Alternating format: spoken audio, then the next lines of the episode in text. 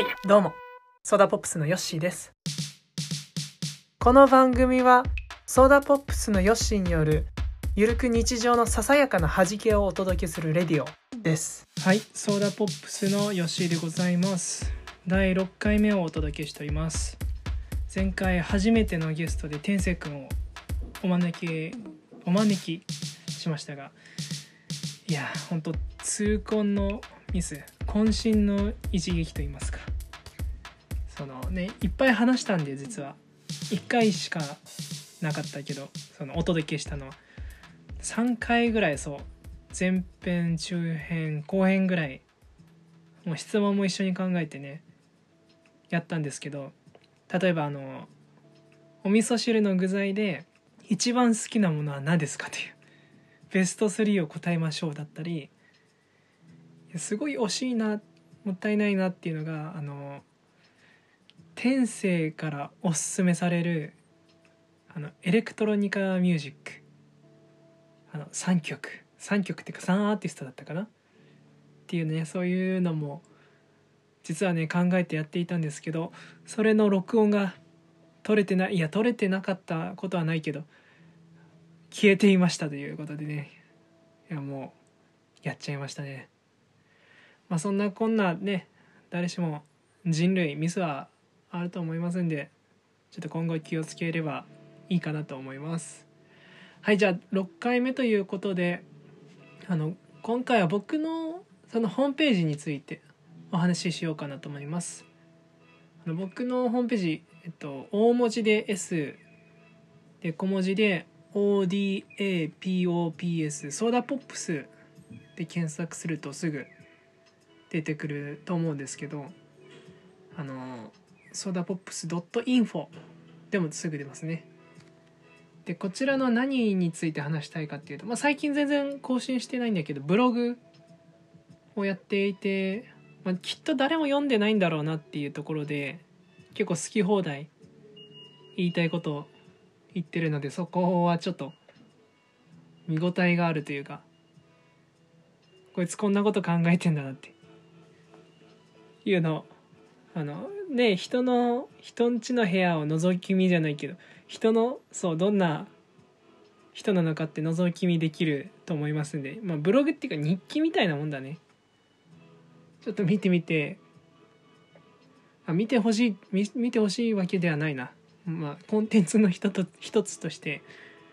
ありますよっていうことです。でもう一つあのちょうどこれ2年まあ1年前にホームページ作ったんだな。1年前にその「青春とオーマイベイビー」を配信あのサブスクで配信したぐらいにあのホームページ作った方がいいよっていうアドバイスをいただいて僕とりあえず何でもやってみようそれから後で考えようっていうタイプだからだから全然計画性は皆無なんだけどそのまあ皆無ってわけじゃないけどその大枠は考えられるんだけどその細かい部分調整だったりはできなくてそれで毎回すごい失敗はしてるんですけどまあそんなことはさておき、まあ、ホームページ作ろうと思って作ったんですよ。でどんな、ね、ホームページそんなみんなじっくり見ない見ないなそのなんかデータが Google から送られてどどれぐらいの人がどんぐらいの頻度で見てるかっていうのは分かるんだけどあんまし人いないし見てないしででもねその作り始めの時は、まあ、見応えがあるものやっていこうっていうところでいろいろ試行錯錯誤したんですよね。それで一緒にその音楽作ってる人たちにも「こういうのはどうすかね?」っていう感じでアイディア投げてたりしてたんですけどそのよくバイオグラフィティとかバイオグラフィティバイオ？まあよくわからんけどあとはディスコグラフィティかな？とかいろいろいろんなね他のアーティストさんがどんな風にやってるかっていうのを見てじゃあ僕はこういう風にやっていこうって思ってあのお問い合わせだったりあとは、えっと活動履歴みたいなとかやろうと思って最初やってたし載せてたんですけどお知らせだったりね。でもそんなにお知らせもそんなお知ら ライブをねあんまししてないんでお知らせすることもないなと思ってお知らせの、えっと、枠の部分なくしてみたり今はもうコンパクトにあのいっぱい選択肢あると邪魔だなって思うし煩わしいと思うんでコンパクトにホームページさせていただいたんですけどそれでそうもうなんもうね話ずれすぎててあれですけどそ何が言いたいかっていうとそのホームページでプロフィール面白いですよっていうことを言いたくてその僕自分のことを自分がどんな人間かっていうのを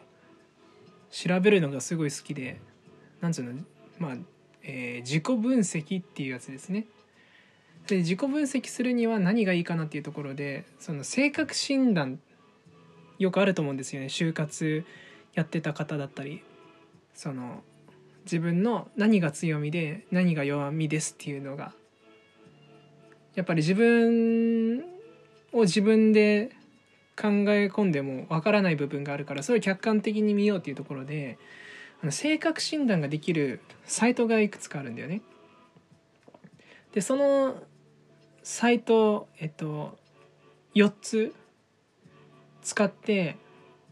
えっと、ホームページのプロフィールプロフィールと書いてプロファイルプロファイルのところをちょっと下行っていただくと性格診断 URL 一覧っていうのがあるのでそこから皆さんやってみると面白いのかなと思うんですけど、まあ、そんなこんなでそれをやって、まあ、全部書いていくのも面倒くさいしみんなまあ、本当っていうかみんな読ま読まないしみんな見ないだろうなと思って本当もう簡略に。とりあえず読みたい人は読んでって感じでその出てきた内容は写真で貼り付けて。で簡単に3つで言うとっていうのを自分でまとめたんですよね。そう。科学的科学的なのか。まあわかんないですけどその自分がどんな人間かっていうとまず一つ目がもう良くも悪くも圧倒的行動力。そうどの性格診断を使っても、まあ、とにかくあなたは行動力がありますよねっていう結果が出ましたね。その外交性があるというところであったりあとは好奇心が強かったりそういうねところがスピード感、まあ、そのちょっとホームページ見てみてください。それでじゃあ2つ目はねあの自己主張が強いっていうのも。これもう4つやって4つ出ましたね、まあ、自己主張自己主張強いよそりゃ。うん。自己主張やっぱりね僕は小学5年生から4年間アメリカに住んでいたんですよ。やっぱりそこはアメリカは自己主張の文化だと思うんですけどよくアメリカは自己主張がないといないような存在と同じだっていうのをいやよくかは分かんないけど聞いたことあると思うんですけど、まあ、そこでまあ俺が俺がじゃないけどそういうなんだろうな自分を出していこうっていうところはあのとても影響を受けましたね。でまあ日本に戻ってきてそういうのがあんまし日本は良くないっていうのを知ってなんかもうじゃあどうすればいいんだろうって思ったりはしたことありますけどまあそんなこんなで、まあ、僕は自己主張強いですね。その言いたいこと言わなきゃ気が済まないっていうかその何考えてるか分かんねえじゃん。みんな。みんなっていうか俺があんたのこと一生理解できないしあんたも俺のこと一生理解できないと思うよ。まあそんなこんなんで僕は自己主張が強いです。そのなん言わないと気が済まないし。バーって言っちゃうからね後先考えず。よくないよね。それもすぐ分かってんだよね。そう。まあいいや。はい。じゃあ次3つ目。そう3つ目にまとめたから最後。最後になります。最後がね追求心。そう。僕には追求心があると思うんですね。まあ占いとかじゃないけどこれ当てはまるなっていうのはまあもうこの3つ全部当てはまるなっていうところなんだけどどうして追求心があるかっていうとやっぱそのなんかこれだって決めたものはずっと習慣習慣そう継続してできているっていうのが自分でもあの自己認識メタ認知。あ俺こういうところを追求してるっていうかずっと継続してやってこれてるなっていうのがあって例えばえっとお風呂上がりに必ず必ずっていうのは強すぎる言葉だからあれだけど、まあ、できない日もあるよもちろん。あのお風呂上がりにストレッチは欠かしてないね。それがもう、えー、8年ぐらいかな。えー、どれぐらいだろうな。アメリカからやってたからな。やってたかな。いやまああんまし覚えてないんだけどもう10 8年か10年とかそんぐらいもうお風呂から上がったらストレッチっていうのは継続してやってるんですよ。なので僕あのタコ人間みたいな。もうすごい体柔らかいですね。そういうところだったりあとはなんだろう。音楽もなんかうん音楽もねいいもん。なんかより良いを探していくのがすごい楽しくてもっといいのはないかなもっといいのはないかなって。そう止まなんか何かに満足できないっていうか飽き飽き性うん飽き性っていうかねもっと先が見たいっていうのがそう好奇心が強いっていうのもそういうのもあるんだけど。そのえー、これはちょっと追求心とはちょっと違うかもしんないけどあのアニメとか見る時はもう全部一気見がいい。全部完結してる状態で。なんか途中でそのまだ続きがありますってなると待ちきれないっていうかもうなんで見れないのってなるんだよね。